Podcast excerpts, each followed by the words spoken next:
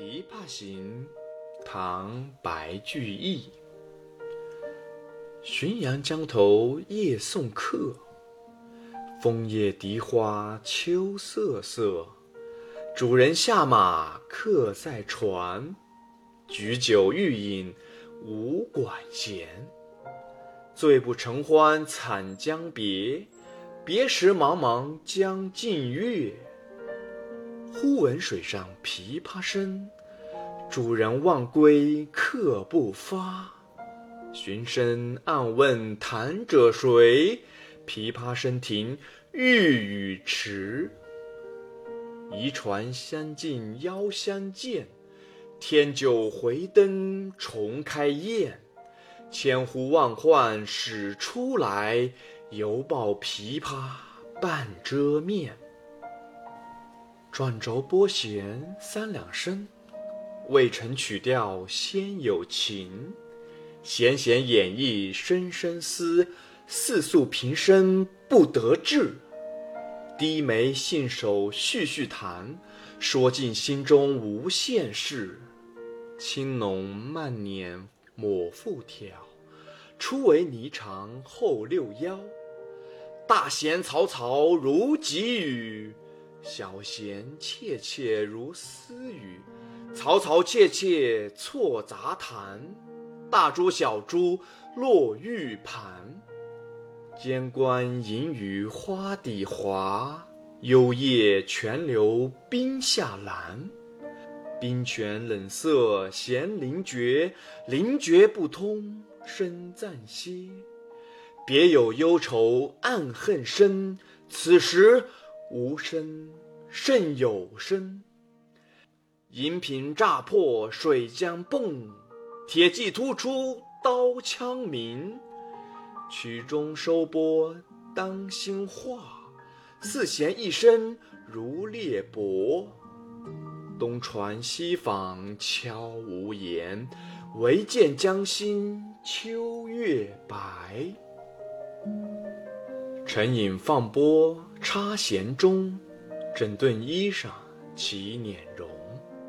自言本是京城女，家在蛤蟆陵下住。十三学的琵琶成，名属教坊第一部。曲罢曾教上才服，妆成每被秋娘妒。武陵年少争长头，一曲红绡不知数。钿头银篦击节碎，血色罗裙翻酒污。今年欢笑复明年，秋月春风等闲度。弟走从军阿姨死，暮去朝来颜色故。门前冷落鞍马稀，老大嫁作商人妇。商人重利轻别离。前月浮梁买茶去，去来江口守空船。绕船月明江水寒。夜深忽梦少年事，梦啼妆泪红阑干。我闻琵琶已叹息，又闻此语重唧唧。同是天涯沦落人。相逢何必曾相识？我从去年辞帝京，谪居卧病浔阳城。浔阳地僻无音乐，终岁不闻丝竹声。住近湓江地低湿，黄芦苦竹扰宅生。其间旦暮闻何物？杜鹃啼血猿哀鸣，春江花朝秋月夜，往往取酒还独倾。岂无山歌与村笛，欧鸦噪喳难为听。今夜闻君琵琶语，如听仙乐耳暂明。莫辞更作弹一曲。为君翻作《琵琶行》，感我此言良久立。却坐促弦弦转急，凄凄不似向前声，满座重闻皆掩泣。座中泣下谁最多？江州司马青衫湿。《琵琶行》所写的是诗人由长安贬到九江期间，在船上听一位长安顾昌弹奏琵琶，诉说身世的情景。作为一首长篇叙事诗，此诗结构严谨缜密，错落有致，情节曲折，波澜起伏。第一部分从浔阳江头夜送客，至犹抱琵琶半遮面，续写送别宴无音乐的遗憾，邀请山人妇弹奏琵琶的情形，细致描绘琵琶的声调，着力塑造了琵琶女的形象。首句“浔阳江头夜送客”，只七个字就把人物、地点、事件和时间一一做概括的介绍，再用“枫叶荻花秋瑟瑟”做环境的烘染，而秋夜送客的萧瑟落寞之感已曲曲传出，唯其萧瑟落寞。因而反跌出“举酒欲饮无管弦”，无管弦既与后面的“终岁不闻丝竹声”相呼应，又为琵琶女的出场和弹奏做铺垫。因无管弦而醉不成欢惨将别，铺垫得十分有力。再用“别时茫茫江浸月”做近一层的环境烘染，构成一种强烈的压抑感，使得“忽闻水上琵琶声”具有浓烈的空谷足音之感，为下文的突然出现转机做准备。从夜送客。之时的秋萧瑟，无管弦，惨将别，一转而为忽闻寻声，暗问疑传，直到腰相见。这对于琵琶女的出场来说，已可以说是千呼万唤了。但腰相见仍不容易，又要经历一个千呼万唤的过程，她才肯出来。这并不是他在意身份，正像我渴望听仙乐一般的琵琶声，是直欲书写天涯沦落之恨。他千呼万唤始出来，也是由于有一肚子天涯沦落之恨，不便明说，也不愿见人。诗人正是抓住这一点。用琵琶声停，欲语迟，犹抱琵琶半遮面，来表现他的难言之痛。这段琵琶女出场过程的描写，历历动人。他未见其人，先闻其琵琶声；未闻其语，先已微露其内心之隐痛。第二部分。从转轴拨弦三两声，至唯见江心秋月白，写琵琶女及其演奏的琵琶曲，具体而生动地揭示了琵琶女的内心世界。先用转轴拨弦三两声，写教弦试音，接着就赞叹未成曲调先有情。突出了一个“情”字，弦弦掩抑声声思。以下六句总写初为霓裳后六幺的弹奏过程，其中既用低眉信手续续弹，轻拢慢捻抹复挑，描写弹奏的神态。更用“四诉平生不得志，说尽心中无限事”，概括了《琵琶女》接乐曲所抒发的思想情感。此后十四句，在借助语言的音韵，摹写音乐的同时，兼用各种生动的比喻，以加强其形象。大弦嘈嘈如急雨，既用嘈嘈来抹身，又用如急雨使它形象化。小弦切切如私语亦然。接着，嘈嘈切切错杂谈。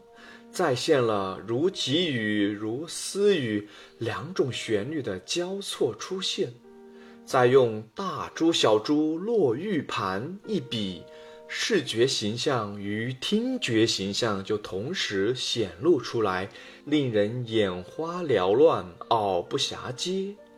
旋律继续变化，出现了先滑后涩的两种意境，间关之声轻快流利。而这种声音又好像阴雨花底，视觉形象的优美强化了听觉形象的优美。幽咽之声，悲意梗塞，而这种声音又好像泉流冰下，视觉形象的冷涩强化了听觉形象的冷涩。由冷涩到灵觉，是一个声渐歇的过程。诗人用“别有忧愁暗恨深，此时无声胜有声”，描绘了余音袅袅、余意无穷的艺术境界，令人拍案叫绝。弹奏至此，满以为已经结束了，谁知那忧愁暗恨在声渐歇的过程中，积聚了无穷的力量。无法压抑，终于如银瓶炸破，水浆奔迸，如铁骑突出，刀枪轰鸣，把灵觉的暗流突然推向高潮。才到高潮，即收波一画，戛然而止。一曲虽终，而回肠荡气、惊心动魄的音乐魅力却并没有消失。诗人又用“东船西舫悄无言，唯见江心秋月白”，给读者留下汉咏回味的广阔空间。第三部分从沉吟放拨插弦中，至梦啼妆泪红阑干，写琵琶女自述身世。由少女到商妇的经历，一如琵琶声的激扬优异，正像在腰相见之后，省掉了请弹琵琶的细节一样，在曲终之后也略去了关于身世的询问，而用两个描写肖像的句子向自言过渡。沉吟的神态，显然与询问有关。这反映了他欲说还休的内心矛盾。放拨、插弦中，整顿衣裳、起、敛、容等一系列动作和表情，则表现了他克服矛盾、一吐为快的心理活动。自言以下，用如怨如慕、如泣如诉的抒情笔调。为琵琶女的半生遭遇谱写了一首扣人心弦的悲歌，与说尽心中无限事的乐曲互相补充，完成了女主人公的形象塑造。女主人公的形象塑造的异常生动真实，并具有高度的典型性。通过这个形象，深刻地揭示了封建社会中。被损害的歌妓们、艺人们的悲惨命运。第四部分从“我闻琵琶已叹息”到最后的“江州司马青衫湿”，写诗人深沉的感慨，抒发与琵琶女的同病相怜之情。诗人在被琵琶女的命运激起的情感波涛中，袒露了自我形象。我从去年辞帝京，谪居卧病浔阳城。是说诗人自己由于要求革除暴政，实行仁政而遭受打击，从长安贬到九江，心情很痛苦。当琵琶女第一次弹出哀怨的乐曲，表达心事的时候，就已经拨动了他的心弦，发出了深长的叹息声。当琵琶女自诉身世，讲到夜深忽梦少年事，梦啼妆泪红阑干，就更激起他的情感的共鸣。同是天涯沦落人，相逢何必曾相识。同病相怜，同声相应，忍不住说出了自己的遭遇。写琵琶女自诉身世，详细而略精；写自己的遭遇，则压根不提被贬以前的事。这意味着以彼之详，补此之略。琵琶女昔日在京城里，曲罢长娇上才服，妆成美被秋娘妒，和诗人被贬以前的情况，当有某些相通之处。同样，他被贬以后的处境和琵琶女老大嫁作商人妇也有类似之处，不然不会发出同是天涯沦落人的感慨。诗人的诉说反过来又拨动了琵琶女的心弦，当她又一次弹琵琶的时候，那声音就更加凄苦感人。因而反转过来，又激动了诗人的感情，以致热泪直流，湿透青衫。这是一首脍炙人口的现实主义杰作。全文以人物为线索，既写琵琶女的身世，又写诗人的感受，然后在“同是天涯沦落人，相逢何必曾相识”二句上汇合。歌女的悲惨遭遇写得很具体，可算是明显。诗人的感情渗透在字里行间，随琵琶女弹的曲子和她的身世不断变化而荡起层层波浪，可算是暗线。这一明一暗，一实一虚，使情节波澜起伏。他所叙述的故事曲折感人，抒发的情感能引起人的共鸣。语言美而不浮华，精而不晦涩，内容贴近生活而又有广阔的社会性，可谓雅俗共赏。